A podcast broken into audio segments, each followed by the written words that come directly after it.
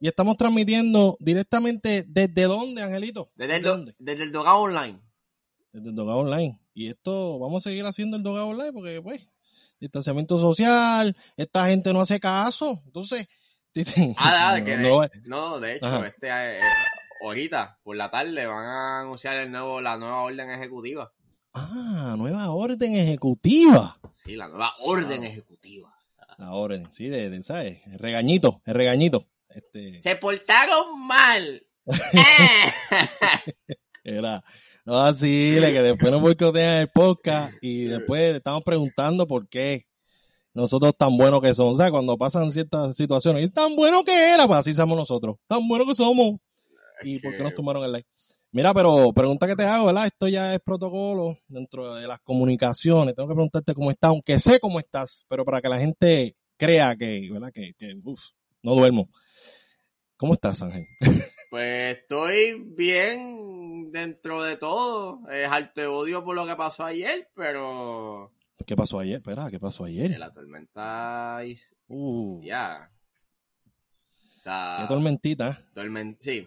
O sea, Flashbacks, flashbacks. PTSD de María. Y No, no, no, no, solamente el PTSD de María, pero luego, ¿sabes? Maybe a uno no le pasó nada, pero saber de que gente perdió sus casas, gente eh, se derrumbaron casas, gente perdió la vida. Hubo una, una, una, muchacha que la arrastró el agua. y- Era una señora, ¿verdad? Que todavía no apareció el cuerpo, algo así. Exactamente. Este, Wow, eso es increíble. está, está, está feo. O sea, y entonces también saber la ineficiencia del gobierno, pues como que también eso le añade eh, una jaltaga de odio extrema, pues Sí, pero la, la cuestión es que ya uno sabe que no puede esperar nada. Hay veces que uno tiene un poco de esperanza que dice contra. Vamos, a esperar. algo". No, ya tú, ya tú vas de partida, mira, no. Tenemos que resolver nosotros como lo hicimos en el pasado. Y pues, lamentablemente, ¿verdad? Se perdió esa vida ahí. Y pues, muy triste, muy triste. Esperemos que no nos sigan azotando tormentitas, que bastante tenemos con nuestro gobierno. exactamente. Este, pues nada, este Ángel, pero hoy no estamos solitos. Estamos no acompañados, solitos. está- estamos acompañados. Oye, estamos acompañados. Estamos acompañados. y esta persona que tenemos aquí, mira, es actriz. Es actriz. Es comediante. Es Cantante. cantante. Es, ah, canta. Oye, qué clase, qué clase cantante, ¿ah? Qué clase cantante. Y es nada más y nada menos. Giselle Rodríguez. ¿Cómo Hola, estás, hola, hola. Muy bien, gracias. Qué pompeadera tienen ustedes. Tengo que subirle, tengo que subirle. Es que nosotros eh, nos metemos un par, un par de gramos de cafeína antes de empezar este- este- Sí, me directo, falta la directo. segunda de hoy, me falta. Sí, te falta, te falta un poquito, pero ya mismo, ya mismo te ajusta, ya mismo te ajusta. Así, así empiezan, así empiezan. Y después, mira, están como Ricardo Álvarez cuando vino, que mira, el podcast era de él, el podcast era de él. Ah, A ver, se ríe. Ricardo, sabes que te quiero mucho. ah, Este, Es que él es así, hay que tener cuidado con Ricardo, porque él se queda con el canto, olvídate. mira, había varias veces que yo decía, Ricardo, estoy aquí, estoy aquí, Ricardo. Y él, ah, Sí, sí, me escucha, pregúntenme. sí, me escucha. pero- pero- Créeme que te va a escuchar. Espérate, pero antes de empezar, siempre yo tengo una pregunta. Ah, eh, la preguntita. La pregunta. Eh, una, eh, Isel, esto es una pregunta bien importante. eh, Ajá. Eh, va a definir el transcurso del universo, así que tienes que contestar bien. Eh, Y ¿viste- sinceramente, Y- y- y- e- eso es espe- específico. Tiene que ser súper sincero. y con, exacto, con completamente, con completa honestidad. Así es. ¿Viste Roma o has visto algo de Alfonso Cuarón? Claro, sí. ¿Y qué te pareció Roma? Pues mira, a mí me gustó mucho la historia, este, las imágenes mm, bellísimas, los personajes, las actuaciones, de hecho, eh, la actuación de ella, pero también las actuaciones de la dueña de la casa, la que es como que la que la emplea, a mí me pareció genial. Sí. Y los niños y todo, y tenía imágenes muy, muy bellas, Este, lenta sí. Lenta no ¿Te dormiste? ¿Te dormiste? Lenta no, no, no, no, lenta no es algo malo, fíjate, yo tengo bastante paciencia eh, para esas cosas y lento no es algo malo necesariamente dependiendo de qué es lo que tú quieres lograr. Claro, claro. Este, yo leí sobre cuál era la historia inicial, ¿verdad? Y la historia inicial no era tan centrada eh, cuando él empezó a escribir en, en el personaje de, de la de la sirvienta, ¿verdad? Ujú. Del ama de llave. Era más sobre la historia del niño, que es como la historia de Alfonso Cuarón cuando pequeño, que él se crió en ese barrio y Claro. con esa señora, fue como un homenaje a la señora. Pero déjame decirte, hay algo del cine, ¿verdad?, que permite que la gente no, no tenga que decir tantas cosas, ¿verdad? Las palabras a veces sobran en el cine, pero en personajes como este, yo quisiera escucharlas más. Personajes así que son personajes eh, que son de clases minoritarias o clases oprimidas o clases pobres. Yo siento que las que he visto muchas películas así como artsy dentro del género así independiente o películas que que, que uno la, la, la- les pone el- dentro de la categoría así como artística Ujú. que suelen no tener mucho diálogo, no, no tienen un chorrete de diálogo. Y yo, pero yo pienso que a personajes como este que representan así un, es- un, un lugar, eh, un grupo en la sociedad que no suelen tener voz, pues deberíamos darles más voz, literal, en el cine. Como que, que me hubiese gustado escucharla a ella más. Ok. O sea, a Isel le gustó, Isel no se durmió. Isel es Team Ángel. Muy bien. Porque yo me Del equipo cool. Del equipo cool. Y la tuve que ver 15 veces. De hecho, es igual que me pasó con Lady Ah, Bird, que tengo que decirlo.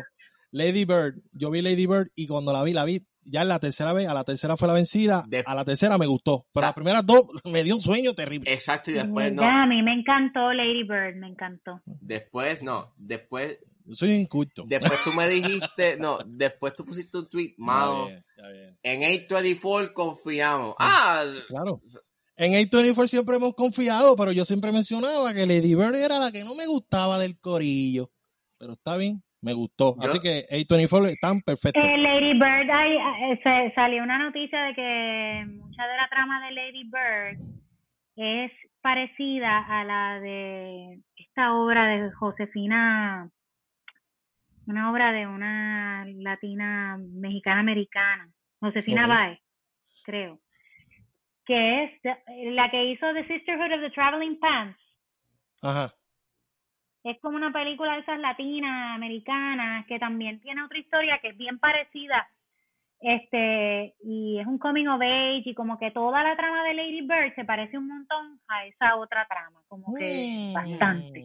Hmm. Y, eh, y salieron, salieron unas noticias así como que eso fue lo que ocurrió, este, y la escritora, yo no recuerdo si la escritora contestó a eso, pero, pero uno lo, yo leí eso por acá en otro, en otro Está foro. pichando, está pichando. Este, no sé, eh, pero también es una historia de coming of age que Claro. puede ser bien común también. A mí me gustan esas historias y me pareció que, que las actuaciones estaban bien buenas, había unas escenas bien bonitas. Bueno, A mí me Pues, gustan no, esas historias ahora- también. Quizás a ustedes no les gusta porque son de nena. No, no, no, fíjate. no, no, a mí me no. gustó, pero fue la Eh, tercera la vencida. Yo, bueno, yo en mi caso, yo en mi caso, yo no he visto pues Lady Bird, he pecado, pero eh, Booksmart me gustó ¿Cuál? mucho. ah, Eh, Lady Bird. Mm. Pero, pero pues Booksmart, que salió el año pasado, me encantó mucho. Este, está entre lo mejor que vi en, en, en el verano. O sea, para mí, para mí el verano del año pasado no es Rocketman, no es Godzilla, es, Booksmart. O sea, era tan funny, pero también tan, tan honesta y tan, you know, tan, tan, tan feel good que la pasé. A mí me encantó Booksmart. Me encantó. Ahí sale una de las actrices de Lady Bird, ¿verdad? Sí, este, La peli negra. No me acuerdo el nombre. ajá. Este, Super se funny. llama- Su personaje a mí me encantó en Lady Bird. Es como que, por eso es que el tercer try, como que pude asimilar cada Caitlin personaje y vaina. Kate- Caitlin Dever, ¿eh? No sé. no sé. Aquí la enciclopedia Ángel. Si Ángel no sabe, nadie sabe. Creo que sí. Esas eh, actrices son muy buenas, son buenísimas, me encantan los, los estilos de, de, esa, de esa nueva generación de actrices, me encantan. Sí, sí. Son naturales y tienen una, sí, tienen como, hay algo bien chévere, por lo menos en esa en ese género de, de películas que se ven chamacas reales y conectadas y informadas como y personas y también la, la- los personajes que se están escribiendo especialmente porque esa película este la escribieron un montón de, de comediantes mujeres de esa. Booksmart Sí, sí. y. Lady Bird también y o sea que que hay una diferencia también cuando la escritora o, lo- o las escritoras son mujeres que tienden a generar personajes femeninos un poquito más redondos o más interesantes o complejos. Claro. Bueno, pues nada, vamos a hablar ahora de ti, porque no vinimos a hablar aquí de Alfonso Cuarón. Aquí vinimos, aquí vinimos a hablar de, de Alfonso Cuarón, no, vamos a hablar de Giselle Rodríguez. Y mi primera pregunta es, prepárate, prepárate para lo que viene, Giselle, no, no te asustes, Ajá. pero prepárate. Y no una amenaza, una advertencia. ¿Por qué el álbum de Flor de Agua se llamó Flor de Agua y no otra cosa? Ustedes ustedes que- digging. Se fueron digging en el pasado. Un viaje al pasado. me cuestiono porque es que yo he visto varias agrupaciones que a su álbum le ponen el mismo nombre de la agrupación. Y pues yo me pregunto, ¿por qué? No, no, o sea, si no hay contestación porque me dio la gana, pues está bien. Pero habían otras opciones que no fuera flor de agua, No. flor de agua.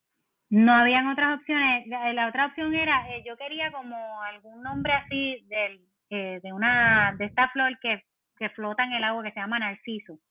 Ok.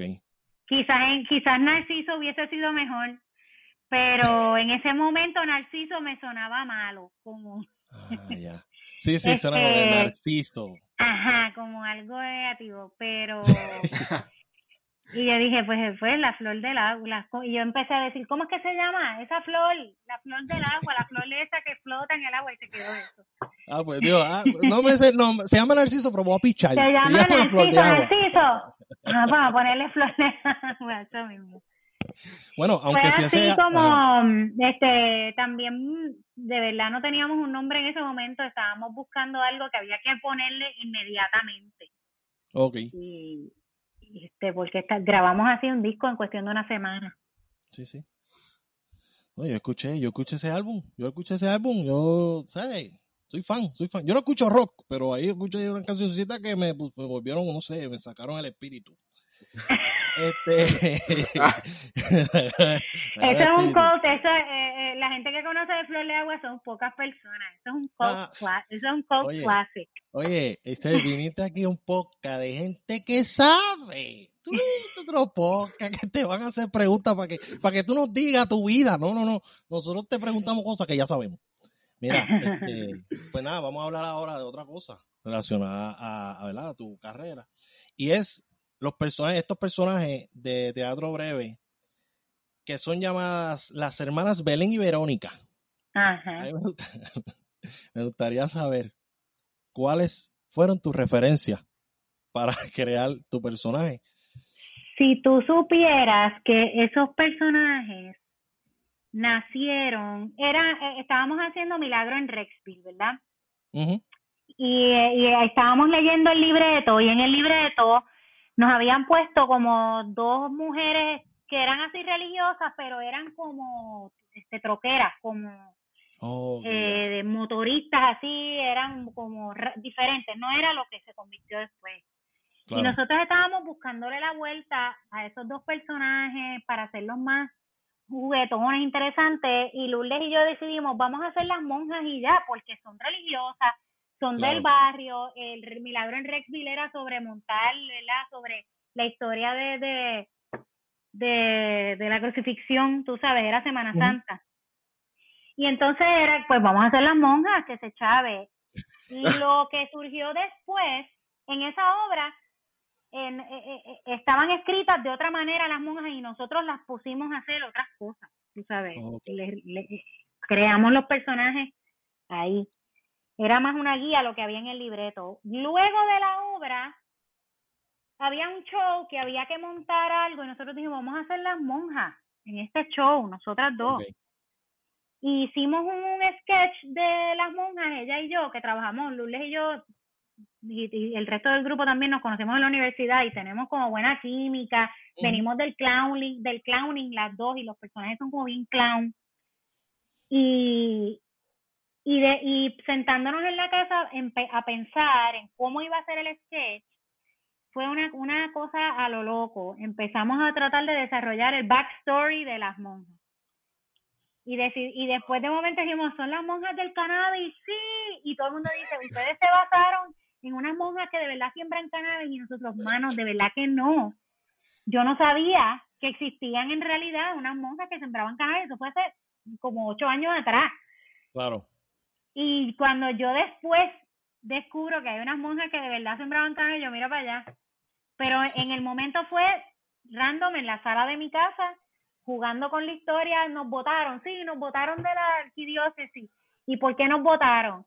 Y empezamos a jugar con la idea de que creían en el cannabis y ahí desarrollamos toda una historia de cómo se conocieron y todo, que a veces hemos hablado de eso y otras veces en realidad no hablamos de eso, eso es algo que nosotros sabemos. Este, tenemos ese backstory nosotros en nuestra mente siempre que hacemos algo, pero no necesariamente se cuenta todo el tiempo. Este, pero así en la sala de casa, que es donde la mayoría de las cosas que Lourdes y yo pensamos. Sí, sí, sí. y cuando estás desarrollando el personaje, ¿verdad? Porque ya tienes varios personajes que se pueden decir que son un tanto controversial. Eh, ¿Cuándo es que tú dices, ok, ya hasta aquí? Porque tenemos estas monjas que tienen bigote. Oye, oye, oye, se pasaron, se pasaron. No, está súper funny, no lo digo a mal. Pero hasta cuando, cuando tú estás desarrollando un personaje, cuando es que tú dices, ok, ya, hasta aquí, ya, ya, porque ya, ya. ¿Cómo que qué, qué quieres decir con eso? Como que dónde está ¿En qué momento es que tú dices, no, espera, este, puedo hacer este chiste o algo relacionado a las monjas, pero ya es que como que ya, ya es demasiado, me pasé demasiado de, de la línea del, del juego o, o de la pues comedia, whatever. Pues fíjate, una vez tú tienes el personaje y la idiosincrasia del personaje bien claro, el personaje es el que decide eso. No yo. O sea, eh, hasta dónde llega este personaje, quién es el personaje y ese personaje va a llegar hasta donde el personaje llegue. Este, ¿sabes? Hay personajes que son sumamente incorrectos o lo que sea y otros que son son lo que son, tú sabes. Por ejemplo, las monjas las monjas en su en su naturaleza, de, ese, de la naturaleza del personaje, por ejemplo, es la aceptación y el no juicio. Y eso es algo que, que, que, surgió dentro de la personalidad de manera orgánica del personaje. Y ya yo sé que ese personaje no diría ciertas cosas o ya yo sé cómo piensa, ¿entiendes? y, y el chiste o el, o el edge lo, lo determina el, la personalidad del, del personaje, las características que tiene, cuál es el background, de dónde viene. Personajes como, como esas monjas jamás, por ejemplo, rechazarían a los homosexuales porque esa no es la, la manera en que ellas están construidas. Claro. Y un personaje como la Housewife, probablemente sí. Porque el personaje y la idiosincrasia de ese personaje es así. o sea, la Housewife es una persona prejuiciosa, racista, este, eh, privilegiada, completamente desconectada, pero la monja es todo lo contrario. Sí, sí.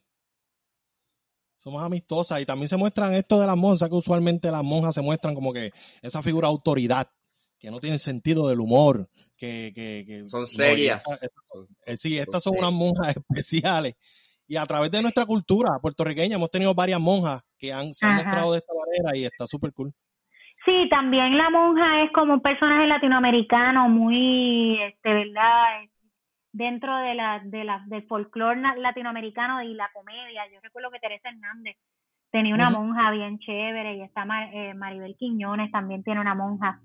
Este, que la monja está como dentro de, no me acuerdo si Aguilda Calvia también llegó a tener una monja pero está dentro de como la cultura folclórica de la comedia puertorriqueña y la latinoamericana. Claro. Sí, sí. Bueno, este, bueno, yo creo, yo creo, yo creo que en cierta parte hay un poquito de venganza ahí contra los españoles por, por imponernos el catolicismo. Yo creo. Ah, bueno, claro. Sí, sí, sí. El catolicismo viene de los españoles y en Puerto Rico la, ¿verdad? el catolicismo, aquí se, se montaron un chorrete de iglesias y, y los curas y las monjas venían todas de España. Exacto. Bueno, pues, pues aguanten el vacilón, no los quiero llorando. Este, Ángel, pregunta que tenga. Pues nada, yo tengo preguntas respecto a tus personajes, eh, bueno, al personaje, a, a, los personajes de Looney Becky, que obviamente están ahí. On fire, están on fire. Yo estoy, estoy bien pompeado porque yo escuché la canción Cállate Mamá. Y, y yo estoy un poco molesto e indignado. No por el mero hecho del contenido que tiene la canción, sino porque no está en Spotify. ¿Cuándo la van a poner en ah, Spotify? Oye, sí, hombre. Mira, eso es tremenda pregunta porque este nosotros estamos en Bandcamp, estamos en una página que se llama Bandcamp. Este, y lo de Spotify ¿Qué es eso? Es como eh, una página como un website para indies, como bandas indies. O sea, que pero... Y lo hicimos, y lo hicimos ahí porque ellos te hacían un cassette. Nosotros ahí, el Lourdes y yo hicimos un concierto del Unibecky hace varios años atrás. Hicimos un cassette, literal, de verdad, con cuatro canciones y en Bandcamp tú, te, tú podías subir, grabar la canción acá en un estudio y ellos te hacían el cassette.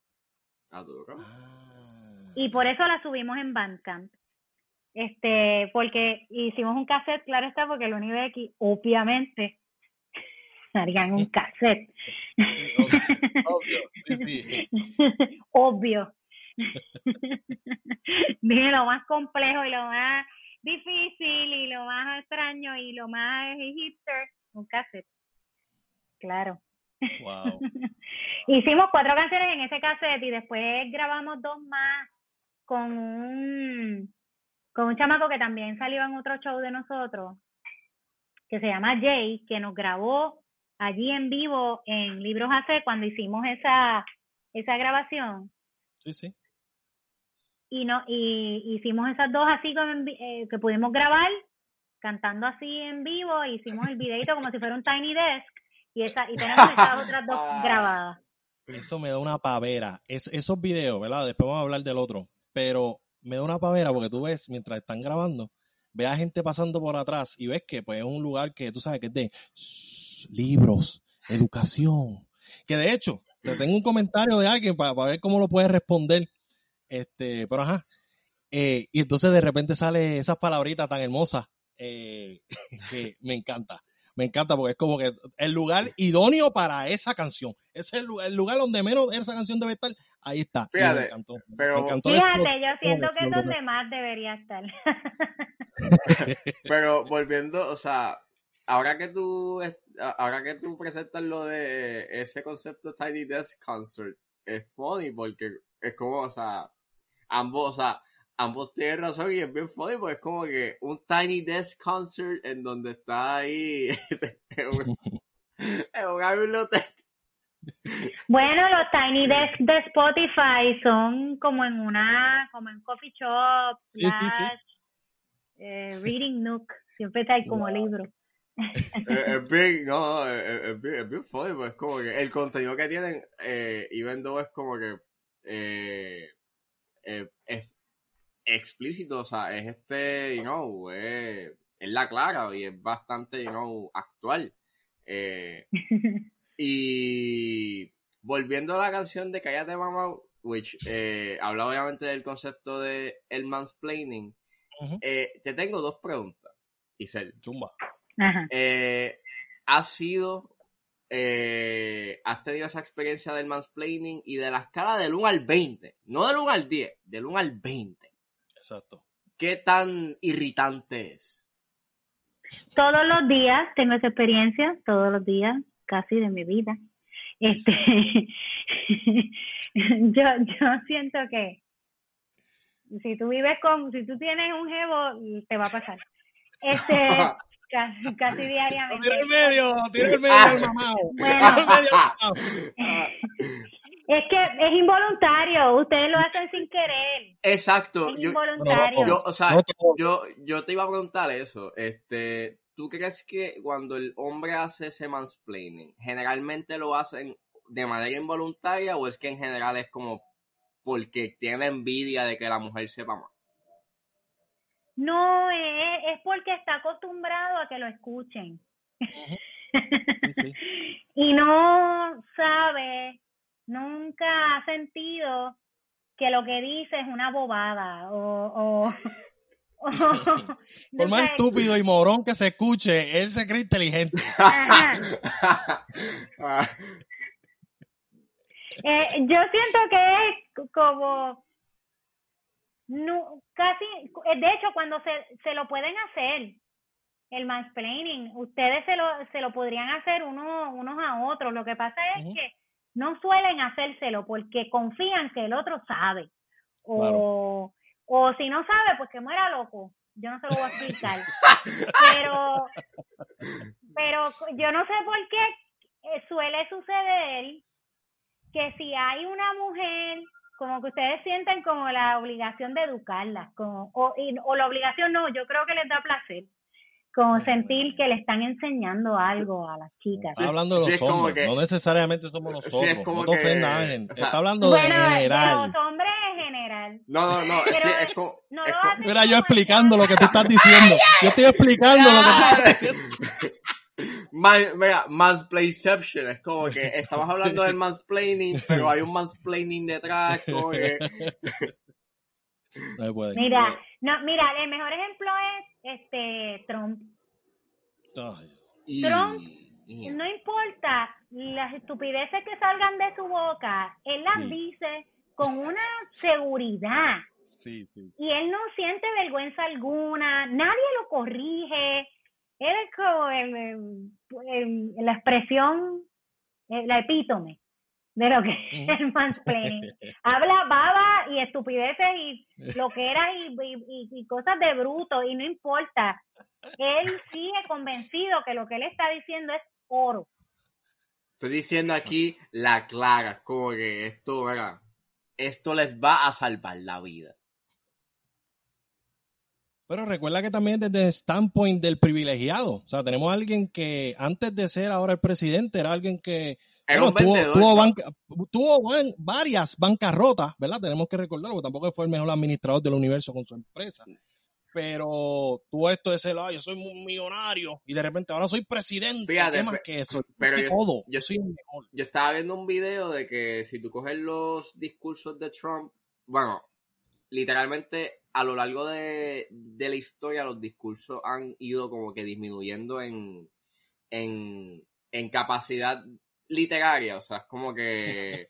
No, no, no, en serio, o sea, like, si También él capacidad sabe quién es cerebral. su público, él, él sabe quién es su público y él le está hablando a ellos. Yo pienso que él no es tan bruto como parece, pero he plays one on TV. sí. No, Él y, juega para esa gente, para ese demographic que son los que votan por él y él está Ujú. hablándoles a ellos. Él no nos habla al resto de nosotros. no, y también es que él tiene, los discursos que él da son como si fuesen de vendedor, él, él usa mucho los mucho adjetivos, como que huge and ginormous, y es como que no,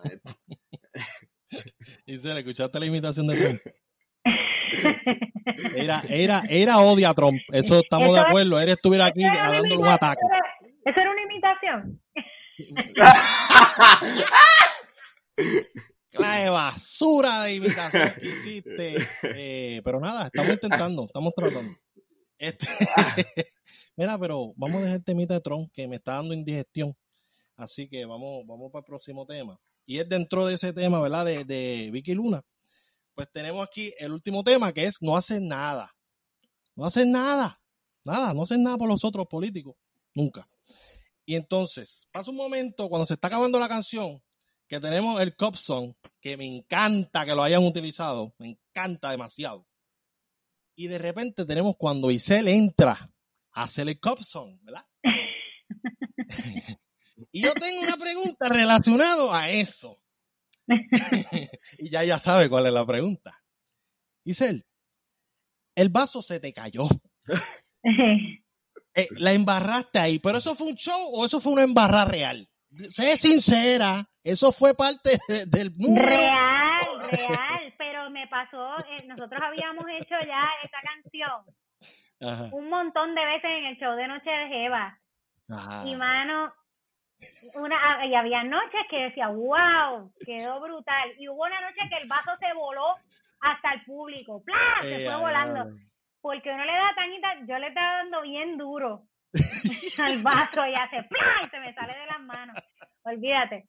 Pero eso es parte, eh, parte del concepto así del clowning, que lo más que Lourdes y yo trabajamos es que, que we thrive, este, El, el clown se, se nutre un montón de las equivocaciones. Es lo mejor que le puede pasar a un clown, es equivocarse. Pero la equivocación tiene que venir de verdad tú sabes, Eh, genuina. y sí, se me... voy a equivocar porque sale mal.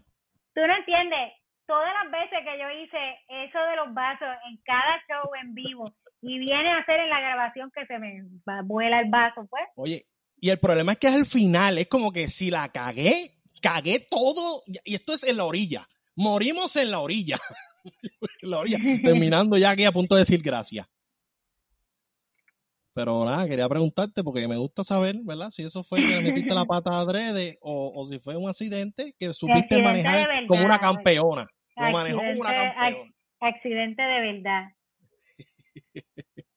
bueno, Ángel, próxima pregunta. Pues bueno, yo tengo, yo tengo una pregunta sobre la película que te hiciste de América. Espérate, fuiste adelante, espérate, fuiste adelante, papi. Todavía no termino con teatro breve, papi. papi. Y esto pasa todo el tiempo. Vamos a hacer la última pregunta de Teatro Breve y vamos con la pregunta de, América, porque está adelantado. Te me adelanta, Ángel, te me adelanta. Mira, te tengo una pregunta en cuanto a Lourdes Quiñones. A mí me encanta el dúo que ustedes hacen. Y te pregunto, porque yo soy una persona que siempre está tirando chistes estúpidos, y como puedes ver, este, ¿cómo tú manejas que no te dé risa las ocurrencias de Lourdes, como por ejemplo meterse el micrófono en la boca en ese tema. ¿Cómo rayos? Porque después te mira, después, oye, hace eso, y te mira. Mire, ¿cómo tú te aguantaste la risa? No, eso no es nada. Tú tienes que preguntarle eso a los otros dos músicos que están con nosotros.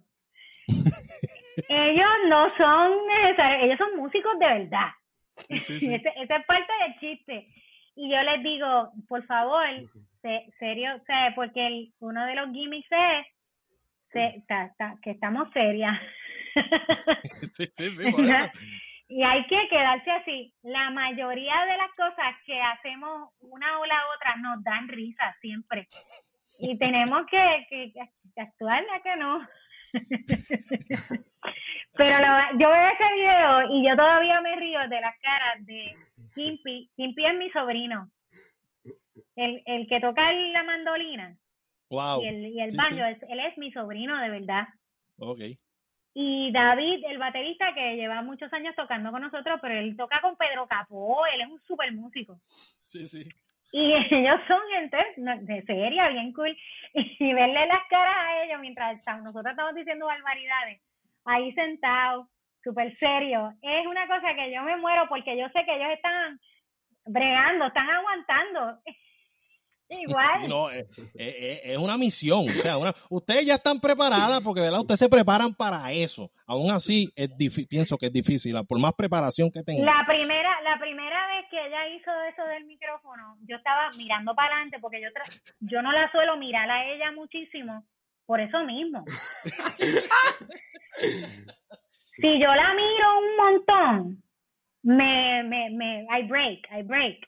Tengo que mirar para el frente y ya yo, ya usualmente cuando yo veo que la gente se está riendo, ya yo sé que hay algo ocurriendo.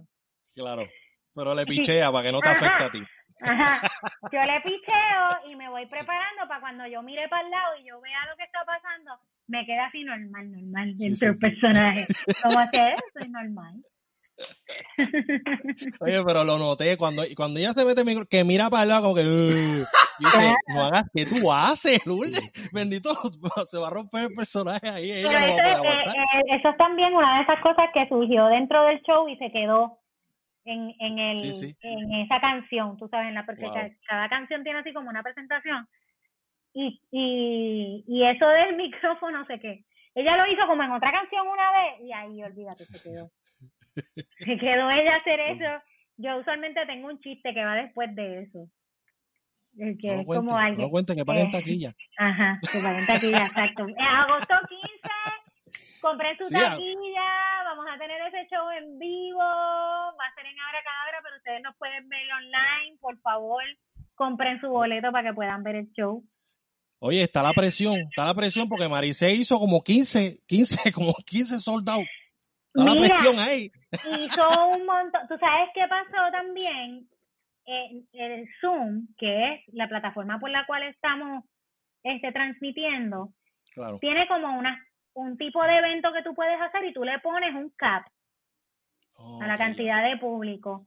Aprendimos con el show de Tata que tú podías subir, este, orga- eh, eh, abrir el evento con más público si querías.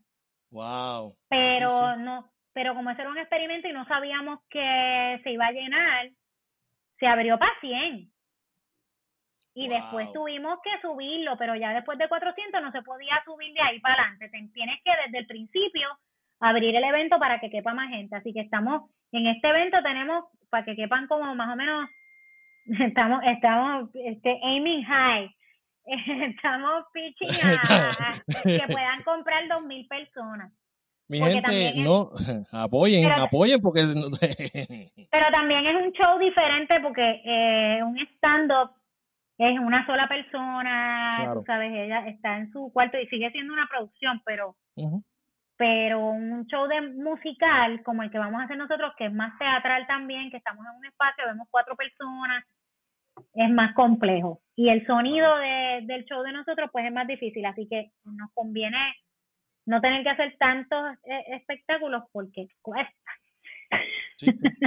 Wow, wow. Bueno. Cani, Cani García, ya que te vi compartiendo las cosas, ¿verdad? De Vicky yo espero que tú estés ahí en primera fila. Yo Ay, espero que tú Dios estés ahí. mío, yo, yo cuando La presión, la presión. Cállate, cállate. Yo digo, Dios mío, no me quiero equivocar en la guitarra.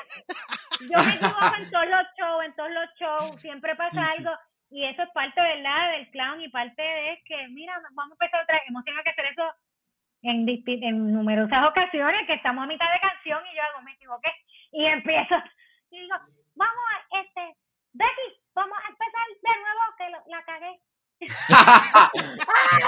Oye, y también tengo que decirte que esas notas que tú te tiras como que, wow, tú estás en la cuerda floja en cada nota. O sea, yo, yo, yo, mira, hay que, hay que admirarlo, hay que admirarlo. Y también yo me imagino que, ¿verdad? Eres comediante, pero también eres cantante, so, me imagino que la responsabilidad, o, o tú te sientes mucho más responsable a no cagarla vocalmente. O, o no, lo- no, le, no le toman, ah, bueno, ya te iba a decir, ya dijiste que claro. Mira, a mí yo me he ahogado en ese, en escena cantando, así que se me va como, yo veo como un flemón, que tú estás cantando, das, un- das una respiración en falso, como, ¡fua! Y se te va un flemón y empiezas a toser como si te hubiese, si hubiese ido un arroz por la garganta. Eso es de lo peor. Ay, ay, ay. Ay, padre. Mira, antes de la pregunta de Ángel, que está ahí vendiendo, lo tengo ahí sentado en la banca para hacer que la pregunta. Esta es la última pregunta relacionada al tema de teatro breve y es la siguiente. Esto es una pregunta, esto es una pregunta que va a tener que pensarla mucho, Giselle. Este, mala mía, ¿verdad? Pero esa es mi labor como periodista. Eh, o sea, eh, eh, entre comillas, periodista. Este, si tuviera, esto es una situación, si tuvieras una planta y pues se te fue la luz, una planta eléctrica. Obviamente, una planta eléctrica. Pues la luz se te fue, ya sea por un huracán, por un terrorista de estos que, que están tumbando la, la- la luz, este, por un mosquito, una gallina de palo, o sea que cualquier cosa tumba el sistema. Este, y tienes una extensión que puedes dar de esa planta. Lo que tienes es una extensión es lo que puedes darle a un vecino. Y tienes dos vecinas, pues obviamente, dos vecinos, una derecha y una izquierda. Tu vecina al lado izquierdo es Lourdes Quiñones. Ese es tu lado izquierdo, ¿verdad? Entonces a tu lado derecho tienes a Marta de Flor de Agua. ¿A quién le da la extensión? A Marta, a Marta. El que sabe, sabe. el, que, el que sabe, sabe. Nada, esto es una pregunta que quería hacerte para ponerte a... Yo creía que ibas a dudarlo un poquito, pero te fuiste de pecho. Marta, Marta, pero Marta la de la canción. ¿Verdad? Ah, sí. Esa es la Marta de que tú hablas. No, yo estoy hablando de la del grupo. Ella no se llama Marta.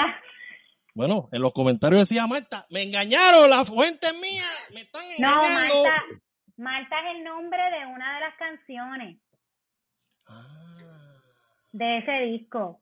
ah. Y eso Ah, bueno, pues ya dijiste Marta, se quedó con Marta, quien sea quien sea, Pero- se quedó contigo. Marta, Marta es una canción de Flor de Agua que es sobre una deambulante desde la calle. Ah, o, ah, ve. Es que eso fue adrede, eso fue adrede. Obviamente se la va a dar a ambulante, bendito. Necesita la luz. No, la, la Este- que cantaba conmigo en Flor de Agua se llama Elis Camir Ramírez. Pues, pues de ahora Humacao, re- de Humacao, de una Humacao.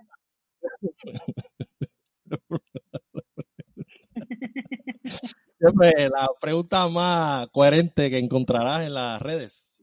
Eh, con más información. ¿Sabes? Bueno, nos- nos empapamos de cosas que no existen. Este.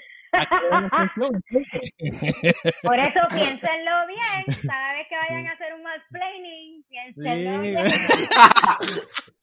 Ah, Entonces, ¿a quién se la da? ¿A quién se la da entonces?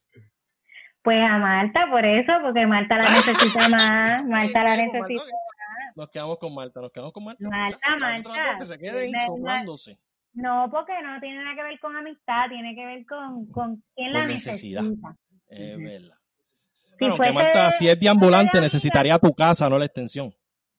Si fuese de, de, de mi vecina y, y fuese Elis Camil, la que está al otro lado, yo miro a ver quiénes están al otro lado de ella. Ah, A ver si alguien al otro lado le puede dar una a ella. Ah, ya, ok, está bien. Pues no fue como que, ah, mira, va, púdrete, no es como que, ok, si te resuelven, pues está bien, pues ya. Te O resuelven. vamos Qué a bueno, buscar, me alegro por vamos a buscar un multiplug. Bueno, pues se quedó con Marta, que a pesar de que es deambulante, no tiene casa, la extensión le va a funcionar para cargar el teléfono o cualquier otra cosa. Este, vamos para el próximo, próxima pregunta, Ángel, suelta la preguntita. Tag Team. Este. O sea, que es sarcófago. O sea, que nosotros utilizamos un término aquí, este Isel, cuando un actor, ¿verdad? Porque nosotros hablamos de cine. Cuando un actor lleva 20 años que no sale en una película eh, y de repente sale en una película, es como que salió el sarcofaguito. Y pues eso hicimos con Ángel ahora mismo, sarcofaguito. Pues, pues nada, este. Mi pregunta es sobre la película América. Eh, tú apareces en esa película y a mí me. eh, esa película tiene pues la fama de ser la última película en la que fue elegible o que enviamos para ser elegible para Ah, la sí. categoría de mejor película extranjera. Eh, obviamente eh, pasó de que pues no quedó nominada y obviamente pues perdimos ese... O sea, ya no somos elegibles para la categoría de mejor película extranjera, ahora somos full best picture. Eh, y obviamente eso pues nos limita, o sea, si uno quiere competir eh, en, en esa categoría pues está difícil. Eh, obviamente Sí. ya han pasado años de Pues, eso. por las razones más idiotas del universo. ¿Cuáles fueron, eh, ¿Cuáles fueron las razones? Porque, o sea, es que la, según por la misma razón que hacen cosas así como cambiar las cosas a inglés o sea, eh, en los sitios, como, como porque piensan que eso nos va a acercar a la estabilidad. o sea, según, o sea, o sea, según, o sea, según, Búrlate, Isel, búrlate. según yo es- o sea, se- o sea, se- según la razón que dicen es porque por nuestro territorio, o sea, como tenemos, como, como, como somos territorio no incorporado de los Estados Unidos, pues como que, ah, pues No, pero es no- que eso fue alguien de aquí. ¿en serio? Eso fue alguien del gobierno, sí. Eso fue, eh, cuando estaba Ah. Ricardo, eso fue Ricardo Rosselló. Ah, Eso fue Diablo, del gobierno de aquí, pa, ¿te entiendes? Eso, eso, cuando vino Steven Spielberg, que yo estaba, Ajá, hablaron sobre eso porque eh, estaba allí Sonia Fritz, que es la directora, y estaba Ari Maniel, y hablaron sobre eso y explicaron que eso lo hizo alguien del gobierno de aquí, Wow. soñando con que so- solicitar una cosa como esa sería como tratar de querer participar como un estado más. Y e, eso usualmente lo hacen los estadistas, que, que, que hacen cosas así como no incluir el español en alguna cosa que hacen, porque ellos piensan que si todo el mundo habla, si, todo, si empezamos a comunicar todo en inglés y no ponemos las cosas en español, entonces eso nos va a hacer darnos mejor chance de que nos hagan estado. E, esa, esa lógica estúpida. Como cortarse las patas ellos mismos para porque ellos piensan que ese es el camino a seguir para obtener lo que ellos desean. Wow. Diablo. Eso no fue fue boicot desde eso aquí. fue- Fue ajá. boicot desde aquí. Ajá, Diablo, eso duele más. Diablo, Sí. sí. Eh, pero ok. Diablo. Ok, ok. Pero. Yo ya- espero que no haya sido Georgie Navarro, que no sabe inglés. ¿Qué qué? Que yo espero que no haya sido Georgie Navarro, que no sabe ni inglés, ¿sabe? Ay, Dios mío. Yo no sé quién fue. No me acuerdo Georgie, dijeron, Georgie. no, no Georgie dijeron Navarro. nombre, dijeron como de, los de la oficina de algo. Y No, yo- claro, yo sí, no- la pichadera, la pichadera, pasando la papa, para que no vayamos a, a quemarle la oficina. Yo siento, fíjate. Yo, Eso yo- cuando yo pensé que fue Estados Unidos también, pero cuando cuando me cuando me enteré que fue alguien de aquí, ay, mano, O sea, ok, pero, pero volviendo. somos ok, lo peor, lo peor. ya que ya que llevamos años sin competir eh, y obviamente a la altura que está el cine en estos momentos en el cual eh, estamos- eh, se ha estado produciendo muchos muchas más producciones de las que hemos visto en años anteriores y obviamente la calidad en términos eh, de en términos narrativos actorales y en términos de, y en términos visuales y técnicos eh, están top notch ¿tú crees que es necesario o, o- o- o todavía duele el que no compitamos o en realidad es como que, que se joda la academia? Bueno, eh, yo yo pienso que si todavía estamos compitiendo en las Olimpiadas o queremos competir o eso es algo que nosotros deseamos hacer, ¿por qué no podemos competir en todas las demás ramas? Claro. Este se compite también en, en un montón de otras cosas, en ferias científicas, en ferias de, de, de tecnología, de robótica, de matemáticas, y podemos hacerlo en algunas competencias como país, especialmente con, cuando competimos con Latinoamérica, usualmente trabajamos el cine en nuestro idioma. Este, tú sabes, hay un montón de cosas que yo siento que son particulares de Puerto Rico, este, que sería bueno que le demos apoyo económico y también cultural. Y Claro. competir quizás es una manera de nosotros también, aunque yo no soy muy pro de la competencia, porque fíjate, yo no soy muy de, de competir, no me, no me encanta. Porque de momento tienes que escoger ciertas cosas y el y lo que y es todo subjetivo, ¿verdad? Dependiendo del que escoja es lo que lo que se va a determinar si es bueno o no. Y esas cosas a veces son raras. Los gustos de la gente, o qué la gente quiere ver, o qué la gente piensa que es relevante, o qué la gente piensa que es algo universal o no, lo que sea. Pero sí competir quizás ayuda, por ejemplo, que hayan unos fondos que se les den al cine local, porque quizás hay algo que pueda ayudarnos en términos de visibilidad como país, este, poder competir también te posiciona no como te posiciona aparte, un poco aparte del resto de Estados Unidos. En realidad no poder competir es una desventaja, no poder competir como país en eso es una desventaja enorme a nuestro arte y nuestro cine porque estamos en el, en el bulto de, un- de millones de cineastas en Estados Unidos.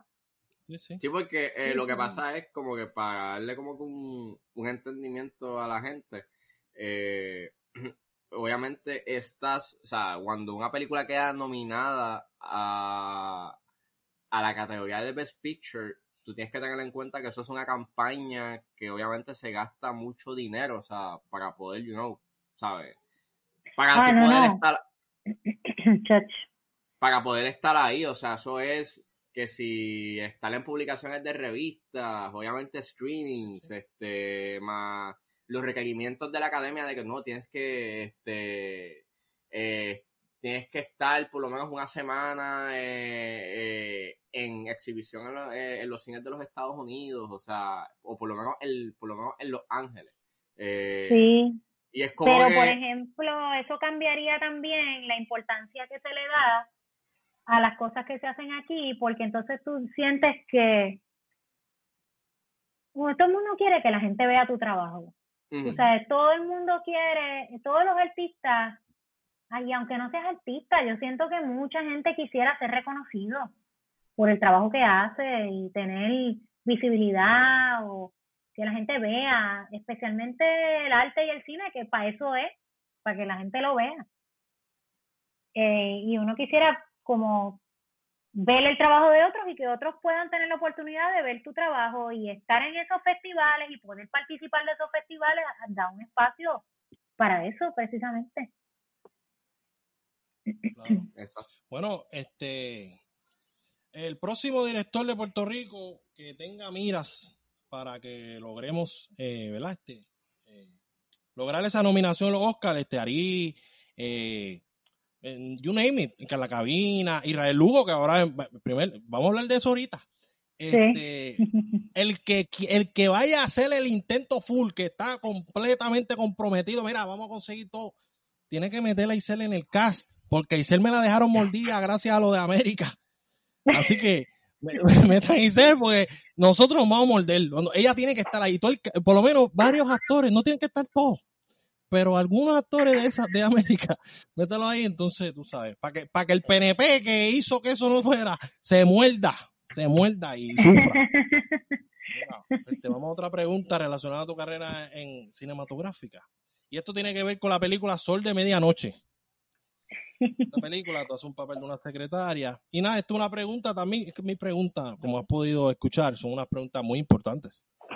Eh, yo pregunto, ¿En cuánto dinero estaba valorado el collar de perla que tenías puesto? Eso se lo tiene que preguntar a la diseñadora de vestuario. Pero pesaba, pesaba, pesaba. Oye, el peso, por lo menos el peso. bueno, lo importante es que parezca que Ay. Eso, es lo que importa, no tiene que ser perlas reales ella, le, ella le regala un carro a su jevo, así que... Este, bien cara. Hablando, o sea, hablando ahora de eso, este, yo tengo dos preguntas. Una no es mía, una es de mi, de, una es de mi novia, hola Pumpkin. Eh, ella vio, ella vio la película y a ella le estuvo bien curioso el hecho de que tu personaje en cierta forma, como que el jevo que tiene, obviamente le regala un carro y, y a ella estuvo bien curioso porque generalmente eh, cuando una mujer hace eso, se le, bajo los ojos de la sociedad lo, lo, hace ver como si estuviese manteniendo al hombre, como que el hombre es un mantenido. ¿Cómo tú lo ves desde tu perspectiva? O sea, ¿cómo tú ves tu personaje eh, y si dentro de ese, ¿sabes? Dentro de esa perspectiva y cómo tú o sea, tú lo ves como algo empowering o, o, Pues sí, este, por lo menos no, yo no tenía muchísima, muchísimo background de ese personaje porque no es un en esa película es un personaje bastante secundario, ¿verdad? Eh, pero lo que yo, de lo poco que me, me explicó Douglas sobre ese personaje y sobre cómo él lo veía, cómo él la veía, yo dije, bueno, y, él, y, Douglas también estaba en ese momento también con ese personaje tratando de reivindicar un personaje femenino dentro de esa película, que hay tantos personajes femeninos que ¿verdad? están en una posición particular en términos de, de cómo están siendo representadas, ¿verdad? Y yo creo que eso era también la, el, la manera de, del director traer un personaje femenino que no fuese igual a todos, a muchos de los otros personajes en esa, en esa, historia. Y yo lo trabajé como que esta tipa es una tipa de dinero que tiene este, este enchule con ese chamaco y está tratando de, establecer también su territorio con él, porque o sea, ellos están con esto como un prostíbulo de hombres. Así que ese es su, su, su jevo y ella está como marcando su territorio con eso, como una leona. la otra pregunta que tiene de noche de Sol de Medianoche. Nada, según estaba buscando, Sol de Medianoche está basado en una novela. Y obviamente eh, esa novela trata, o sea, por lo menos el tema y el ambiente que tiene, pues lo veo como un como un estudio más o menos de la sociedad. O sea, obviamente tienes a estos personajes que están como que en esta línea media moralmente cuestionable, muchos de ellos, obviamente tu personaje es como que la excepción. Eh, y verlo en pantalla y obviamente ver de que todavía eh, se ve marcado la criminalidad ahora más que nunca, como que no, piensas, o sea, piensas que la película representa, representa o crees que hay un espacio para reivindicar eh, la sociedad o por lo menos la perspectiva de la sociedad. Sea, que, que, que, uno puede hacer. En la película. Ajá. Que si hay un espacio dentro de la película para reivindicar. O por lo menos, o sea, espera, déjame, déjame reformularla bien. Papi, me la enredaste. Me la enredaste ahí, cogiste una soga y le diste vuelta así. Pobre Isel, Isel, disculpa. disculpa. Papi, la, la cogiste. Ah, ay, Dios mío, padre. ¿Cómo, Quiero, todavía quiero entender cuál es la pregunta. le diste vuelta así, le diste vuelta, le mismo, dice drift, así drift. Ok, ok, ok. Este, a lo que me refiero es como que, ya que obviamente la película como que representa un espejo de lo que es nuestra sociedad, ¿tú crees que nosotros tenemos espacio? O sea, nosotros, la sociedad actual, tenemos espacio para poder reivindicarnos, o sea. ¿Reivindicarnos de qué? La sociedad en general, como reivindicarnos. O sea, por lo menos. ¿Qué, qué, qué cosa es lo que, lo que tú crees que si se pudiera reivindicar. Por, lo menos en el aspecto de la criminalidad.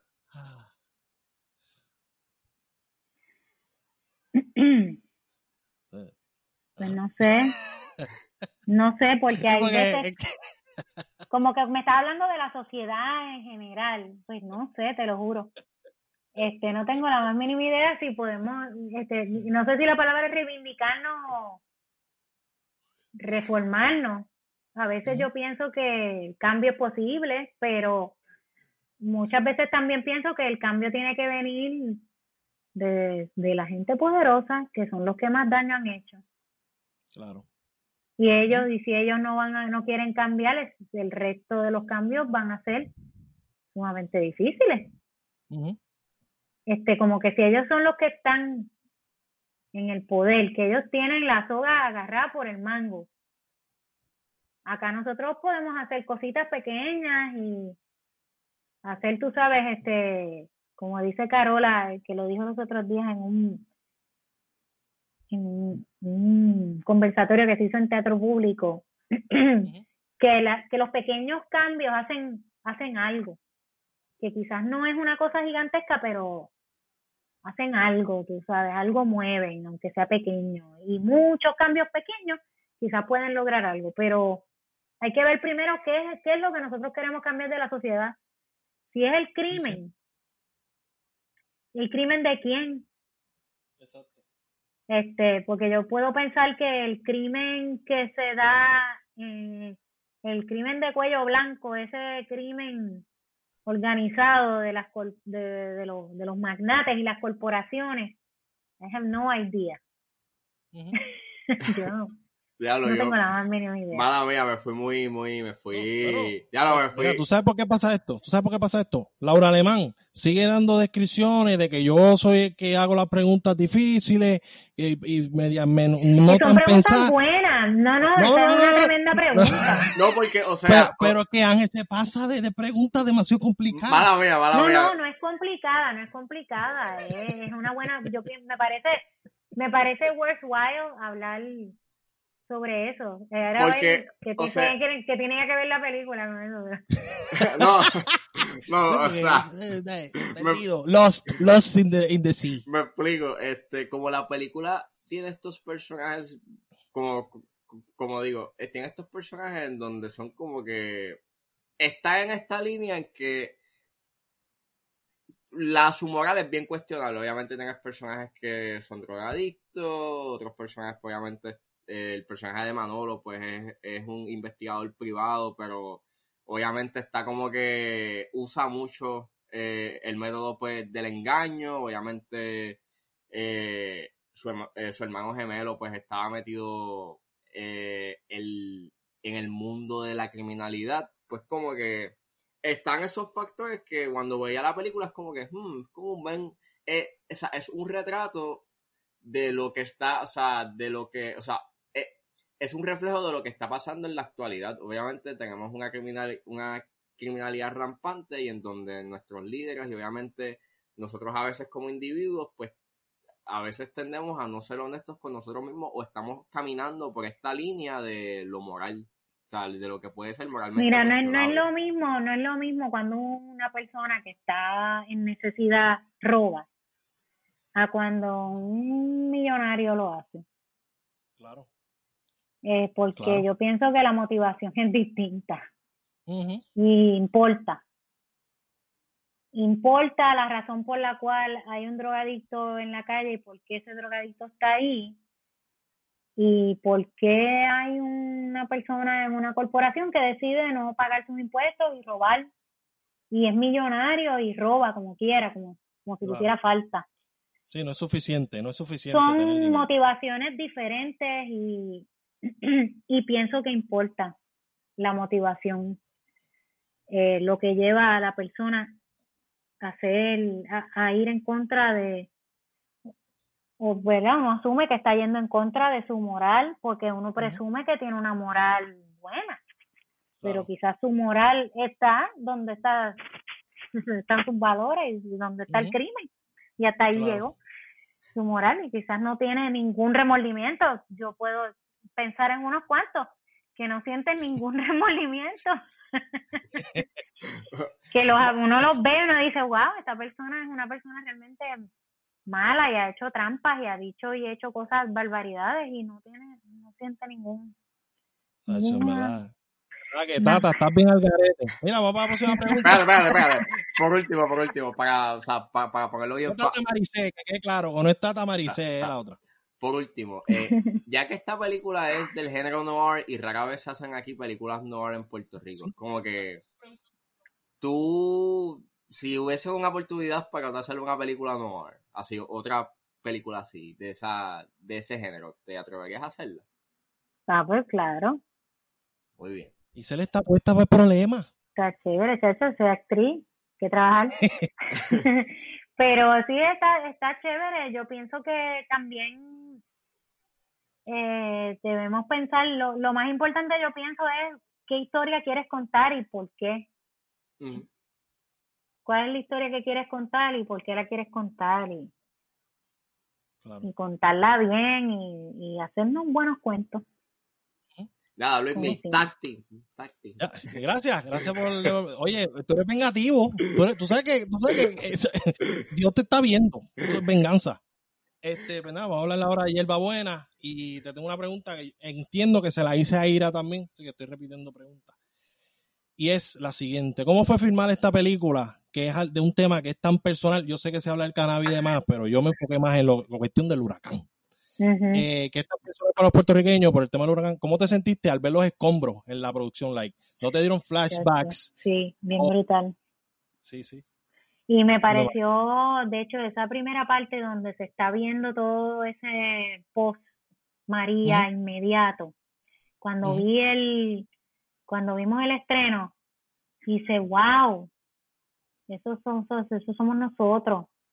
Como que lo, lo, lo sentí y, y supe la importancia de que contáramos esa historia.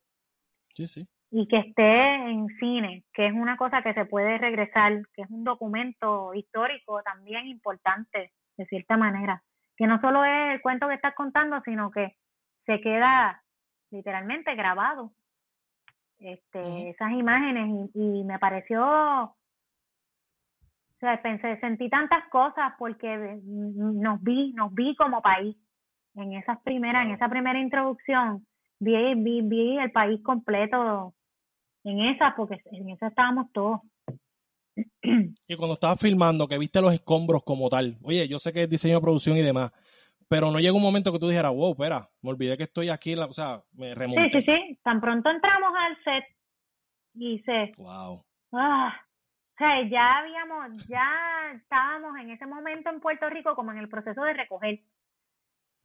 Tú sabes, ya estaba casi todo recogido, o por lo menos tratando de, de, de recoger. Y cuando entré ahí vi eso de nuevo y ellos pidieron permiso para partir, tú sabes, como, como partir unas, una, unas plantas que iban a resembrar.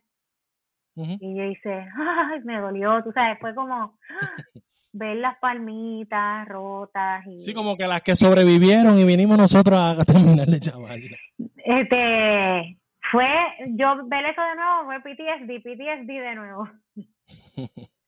sí, imagino, le hice la misma pregunta a ella y ella dijo igual, dijo, que, tacho, me fui, me fui. Sea, que fue un poquito, no es que sea súper difícil porque ustedes saben lo que están ahí actuando, pero, o sea, es un tema súper ya después de los par de días ya estás trabajando y estás en el flow del trabajo, pero sí cuando entramos al set por primera vez que vimos la calle hicimos, oh, ay Dios mío, again, otra vez, las bolsas. Sí, sí. wow. Bueno, Ángel, pregunta que tenga Yerba Buena para seguir con los futuros proyectos. Pues de Yerba Buena tengo una, y es este. Ella nos, ella nos contó que los brownies no estaban premiados. No. Sí, yo le hice la pregunta que, si esos brownies estaban premiados. y aquí va mi pregunta. Obviamente, eh, cuando ustedes prueban por, eh, por primera vez los, los brownies, este, obviamente ustedes están como que haciendo de que están bajo la influencia de la marihuana. Sí, la pavera, la pavera. La pavera. ¿Qué tan complicado es, you know, hacer de que estás bajo la influencia de alguna droga?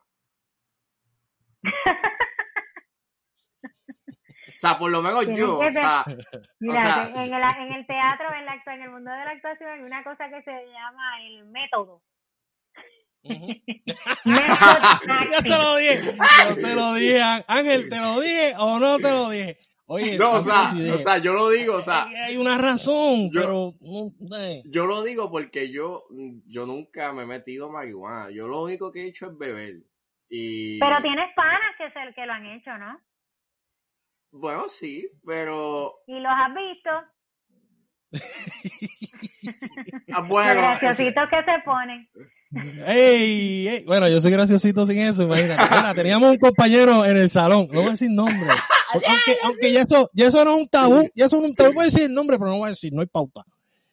Este, rima con, con, con jamón. Este, pues él estaba en la clase, pap, y él venía, oye, que lo recuerdo, que le tengo tanto cariño. Él llegaba al salón y yo, pues como yo siempre he sido el loud, ¿me entiendes? Ey, mira, ey, mira, llegate, dímelo. Durante la clase él llega y me ve y me dice, dímelo, papi. Y entonces me mira, me mira. Entonces está toda la clase mirándome y sonriendo. Y yo con una pavera, como que, papi, tú estás en un viaje.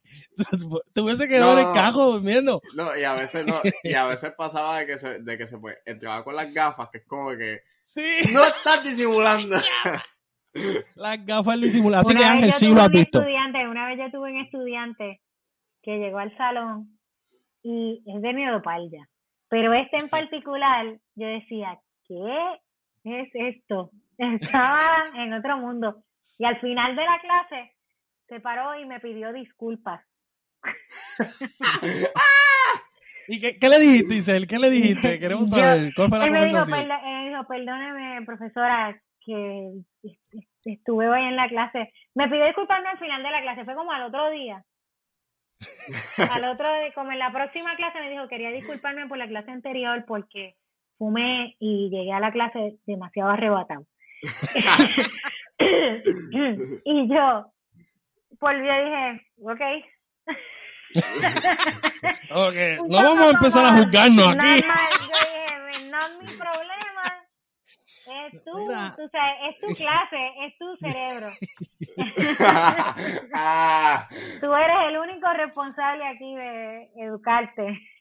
Yo. O sea que le, recomendamos, le, ah, le recomendamos a los doctores que, que, que aunque la, la escena implique el consumo de esta, aunque no está, ¿verdad? No está pasando, pero en la actuación, no, no lo haga, porque entonces puedes perder los sentidos. bueno, que lo haga y que quiera. El que me encanta, me encanta Giselle. Y se está diciendo algo, pero se escucha algo como bien bajito. no sé, pero no lo logro descifrar. Es como algo bien bajito. que lo haga. Que el, mira, este, yo creo en la descriminalización. De hecho, creo en la descriminalización de, de, de todas las drogas. Este, yo creo sí en regular ciertas cosas, en regular la, eh, la venta o el uso de las drogas y la medicina, en, ¿sabes? De manera que no tiene regulaciones o lo que sea, porque eso sí puede hacer daño, pero... Sí, sí. Sí, en descriminalizarla, porque siento que la, la criminalización de las drogas ha hecho más mal que bien.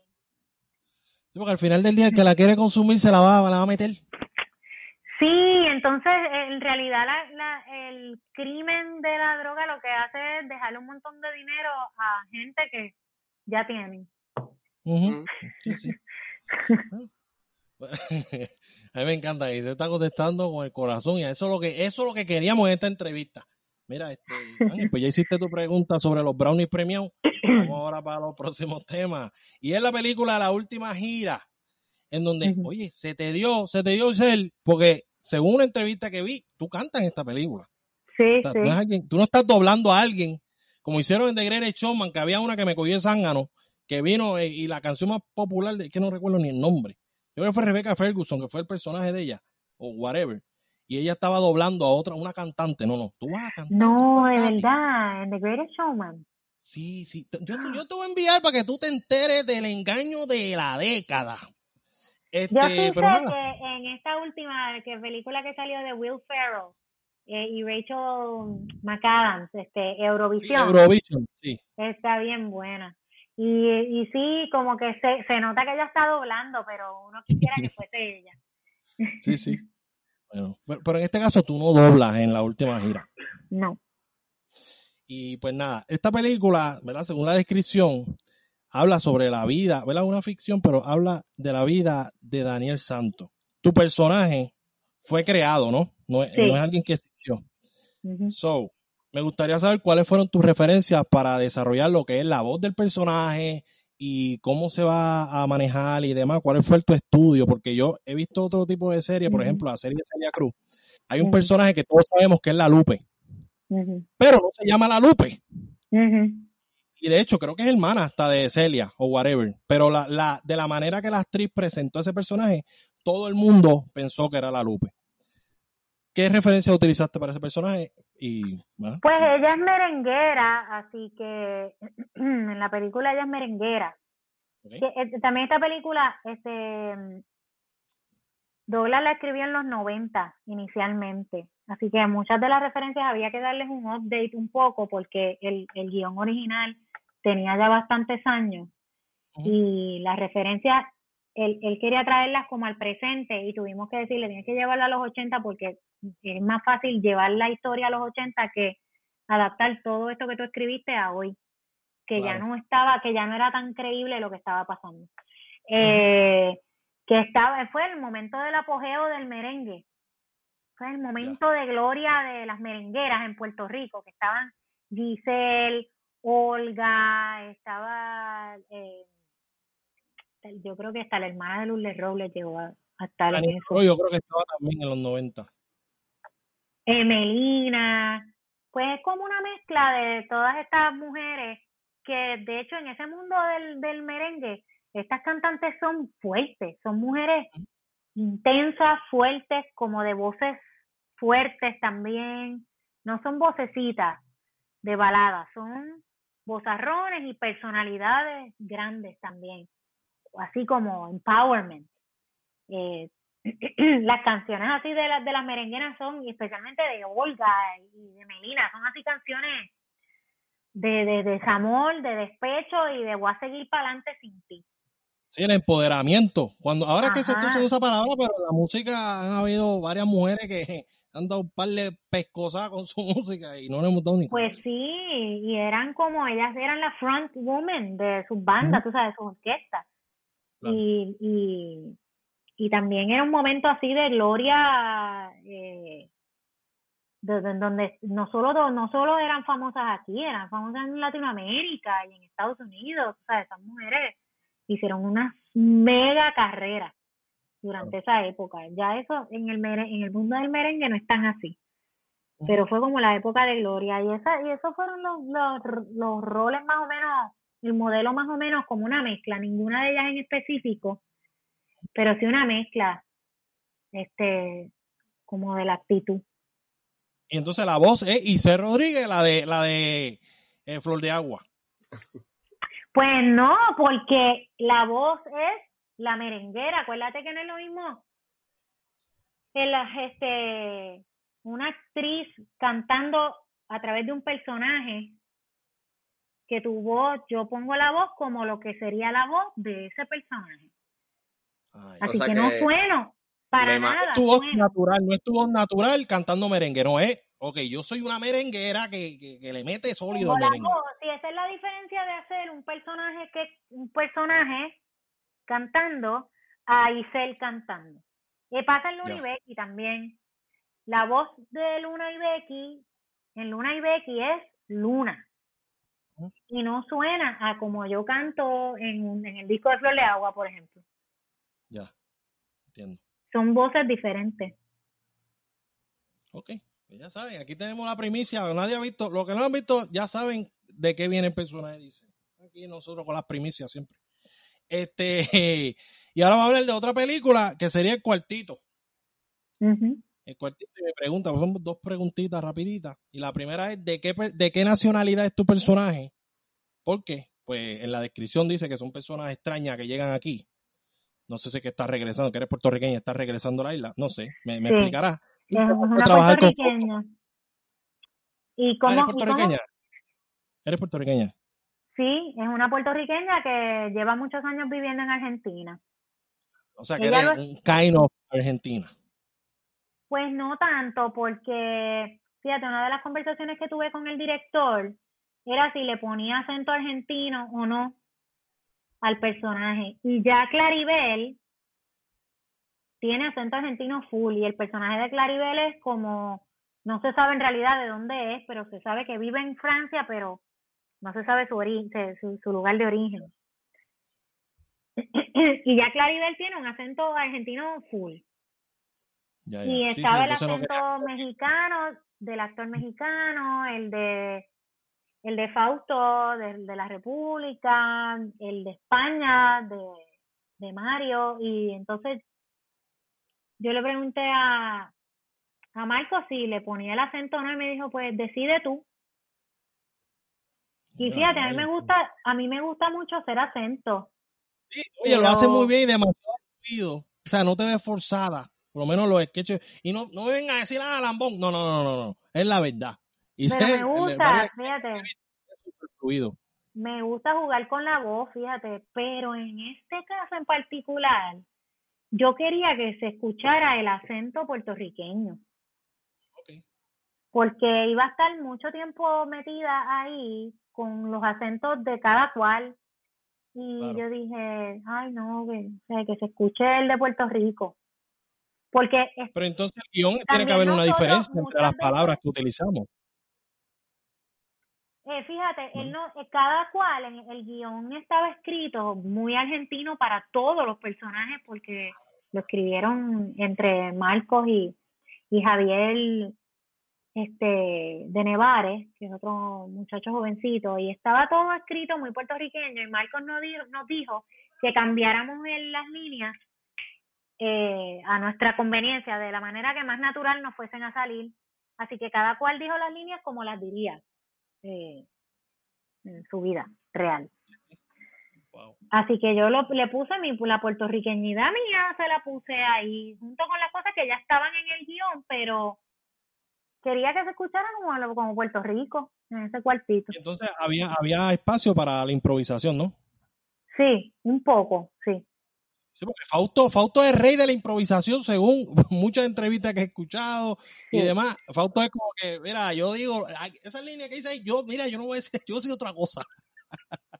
Sí, sí, sí, sí. Eh, no, él, y él, pero Marcos nos dio mucha libertad para, para eso, dentro de que se mantuviesen ciertas líneas específicas, pero sí, eso debió haber sido para, él mismo la editó, Marcos, este, Carnaval, eh, él mismo hizo el, primer corte, el inicial, y no iba a poderlo hacer más nadie porque él estuvo ensayando con nosotros y nosotros hicimos muchas de esas improvisaciones también en el ensayo.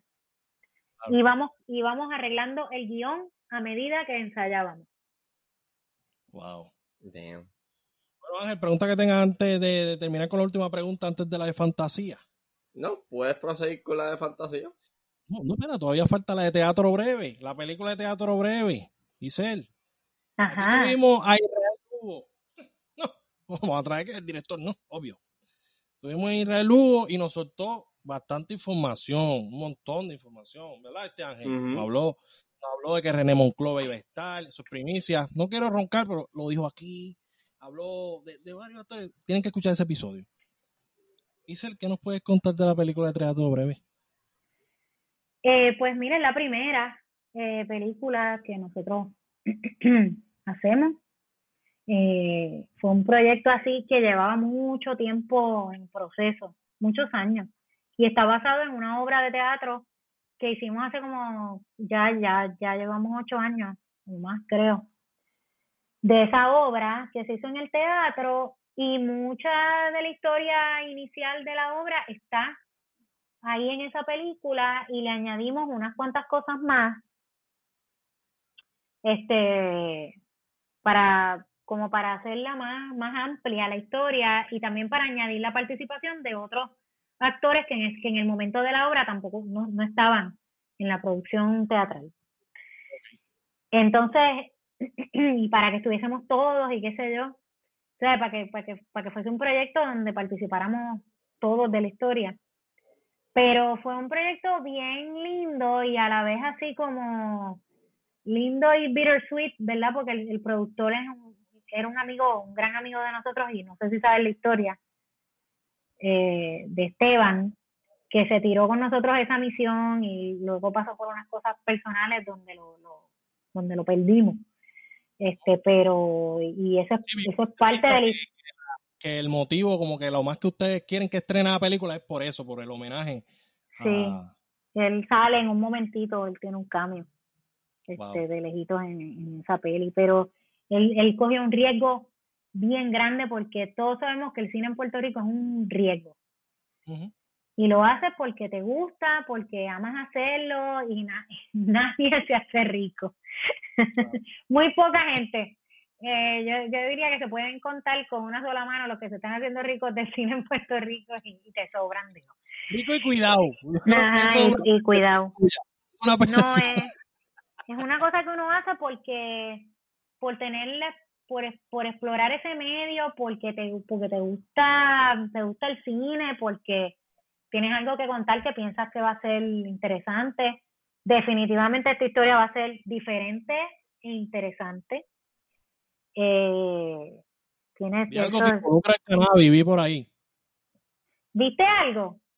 Oye, Isel, estás hablando aquí por la fuente, pero no, no te voy a decir nada, porque después tú, uno te asusta y después me mandan a, secuestrar por tanta información que tengo. Yo pienso que para hacer nuestro primer proyecto vamos a, vamos, vamos a estar bien orgullosos de ese trabajo. Israel puede estar bien orgulloso de eso, Mike, de, su trabajo como guionista y otra gente también que trabajó en el proceso de, del doctor en eso del guion. ¿Y, hay musicales? ¿Qué? hay momentos donde se hace un musical, kind of, como en, en Buena, por ejemplo, que eso fue la sorpresa de la película, por lo menos para mí. Fue como que, wow, espera, No sé, no sé si un musical, pero sí hay buena, hay música original en la película. Y todavía no la he grabado, pero voy a grabar una última canción que va a salir en los créditos. Mm. Y es, oye, también me dice mi fuente que eso va para el Spotify con, el EP de, de Luna y Becky. Estoy aquí metiendo presión. con el EP de Luna y Becky va a estar ese tema ahí. By the way, ya yo le dije a Israel, él dijo que era súper fan de Luna y Becky. Yo le dije, ¿y por qué no se hace un spin-off musical? Vamos a ver qué pasa. Y se, mantengo al tanto de mi negociación. Puede ser, y, y Red Fan, que le encantan esas cosas, él a cada rato está jugando con eso. Pero tú sabes que el cine también lleva, o sea, uno piensa en una cosa hoy y quizás esos proyectos se dan de aquí a huele mil años. Este, que hay que ver que, este, yo pienso que, que, el, que, que el deseo está siempre. Sí, sí. Bueno, pues ahí tenemos la idea del futuro, ya sabes, la película de Unibecky, pronto, pronto coming soon, un cine cerca de ti.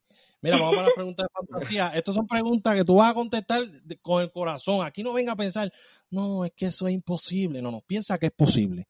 Porque aquí nosotros en este podcast y la vida creemos en el poder de lo que uno dice. Y si tú lo dices y lo quieres tanto y te comprometes, se va a lograr. Ahí, ¿viste? Muy bien, me gusta, me gusta esa filosofía. Yo soy un filósofo y no soy bicosí. Ok, si tuviera la oportunidad de interpretar a alguien que existe o existió en la vida real en su película biográfica, ¿quién sería? Mm. la pillé. Eh, ya, ya lo he hecho antes, eh, Silvia Resach. Ah. Lo, lo hice en un show te vi vestida. en vivo, pero si, si hacen la película, me gustaría, siento que la conozco bien. Ahí está, ya saben que voy a hacer la película de ella. Si no coge Isel, va a haber problema, un problema serio. Este, otra cosa, eh, eres actriz, me imagino que hiciste casting, has hecho casting. Claro. Y pregunto, ¿en dónde hiciste casting? Que si te hubiesen escogido, hubiera sido como que un big deal, como que, hey, Isel está ahí. Eh, en ¿cuándo fue? Había como una película que estaban casteando como un personaje principal y terminó, of course, siendo una actriz famosa, pero concho, no me acuerdo el nombre. Pero sí era un casting que me dijeron, están casteando principales. No, y hice no hice el casting de Hamilton. Pero me hubiese encantado salir. pero no, no sé qué te pasó por la mente. Porque sé cómo funciona eso. de verdad, primero porque siento que eh, era importante que castearan gente que no tenían otro break de que los vieran, ¿verdad? Pero también porque yo sabía que ya esa obra lo iba a hacer el cast que ya tenía, que ya había hecho la obra. Eso, eso es una. Eso faltaba Vanessa Hodgins. Vanessa Hodgins pero, faltaba ya. Pero es que, que, que, que, es una mega obra que... Yo, como directora productora, no me hubiese arriesgado poniendo gente que nunca ha hecho la obra antes. ¿Entiendes? nosotros, nosotros como productores y directores tuviésemos escogido, quiero que lo sepa. Este, bueno, y después de escuchar el álbum de, Flor de Agua, ya, eso ese era el casting. Mira, hasta la última pregunta. Y esta es la pregunta más difícil. la pregunta más difícil del día. Y es, ¿cuál es tu película favorita de todos los tiempos? Ay, qué difícil. A mí me gustan un montón. No, puedes mencionar todas las que tú quieras. Eso como yo digo una para que, te des tres. Un top 5. Mira, yo soy de las de, las de Before Sunrise. Es de mis películas uh. favoritas.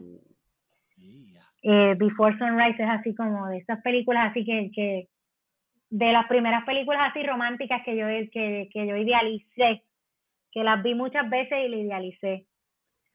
Okay. Otro,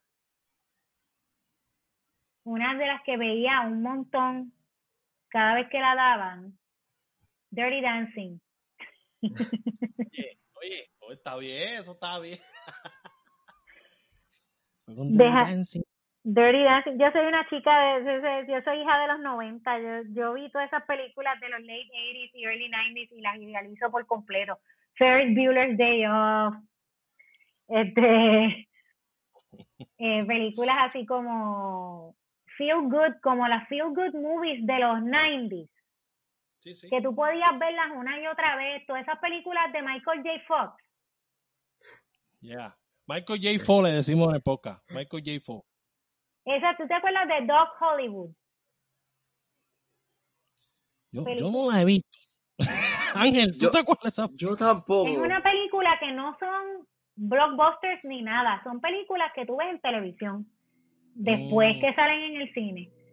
Ya, y, ya, y tú las puedes, cada vez que las daban así de gratis, en cable, uno se sentaba a verla y yo me crié, yo soy este, de las que se crió frente al televisor alquilando películas en el, en el videoplace de la esquina de mi casa. Ah, pues igual, estamos igual, estamos igual. Yo, nosotros, yo nací en el 94 y, y ¿en qué año tú naciste? En el 96. Y yo por lo menos, yo al nacer en el 94, yo siento que yo nací en los 80, porque hay muchas cosas, personas que nacieron en los 80 y whatever, y en los 90 y los 2000, y compartimos muchísimas las cosas que hacíamos cuando éramos pequeños. A mí me da pena porque es que los videoplaces, ¿sabes? Siento que está bien que los episodios de streaming estén de, está chévere y todo que tú puedas ver películas ahí. Tengas un chorro de películas para ver, pero no es lo mismo tú comprar, o sea, alquilar la película que está ahí, que es como una biblioteca del cine, pero ahora. Bueno, yo, me, yo amaba eso porque veías cosas que no ibas a ver porque estaban, qué sé yo, cinco películas por tres pesos. Y entonces de este rack, de este rack, cinco películas. Entonces tú mirabas ahí y veías quizás, quizás algún actor que conoce, pues lo voy a ver. O se parece a, a las películas de este otro director, pues las voy a ver.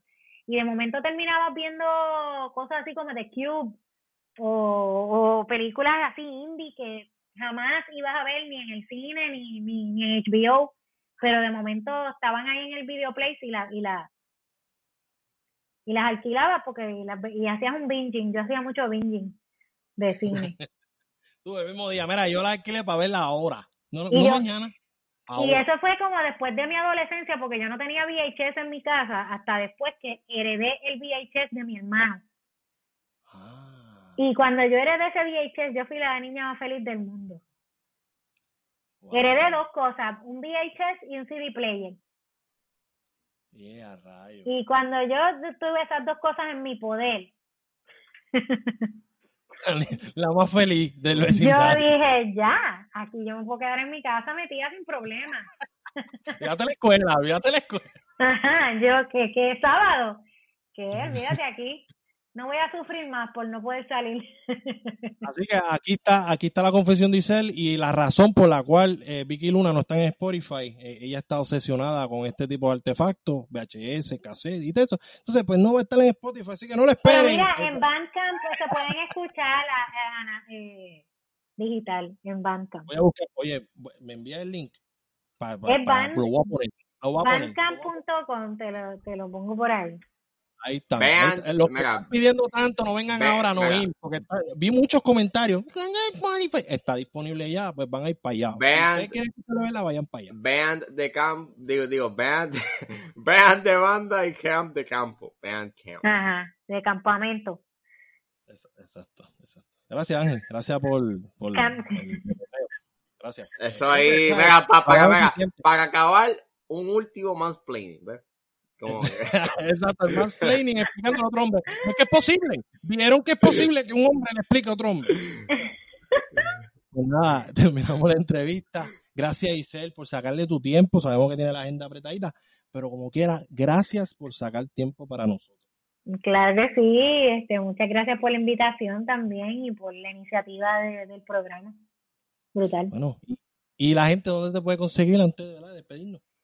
Pues estoy en Instagram, Isel R, este, que ese, era mi Instagram privado y, y, lo tuve que poner público, así que van a ver mi vida de verdad. Esa soy yo. Isel R y en Facebook Isel Rodríguez. Este, muchos de los trabajos que hacemos eh, van a estar eh, ahora disponibles en teatrobreve.com y en el canal breve, porque vamos a digitalizar muchos de, de nuestro material, porque como no tenemos el teatro ahora, pues ahí está. Claro. Pendientes a este concierto del Unibecky, por favor, compren boleto. Compre boleto. Si usted, si usted no compra boleto, no, no escuche este podcast. No, no escuche. Realmente, si no compra boleto, no queremos gente aquí que no compra boleto, aunque nosotros no lo hemos comprado. Pero no, estamos hablando nosotros. Yo lo voy a comprar. También tenemos la página de las hermanas Belén y Verónica en Instagram. tenemos dos podcasts que hicimos hace un tiempo ahí y algunos videitos en esa página. las hermanas, espera, que tienen Instagram. Tienen Instagram las hermanas Belén, Verónica y Belén. Estas son las primeras monjas, esto es histórico. Las primeras monjas con Instagram.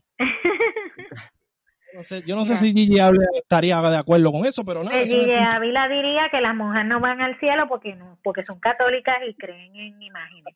Hermanas Belén y Verónica. oh.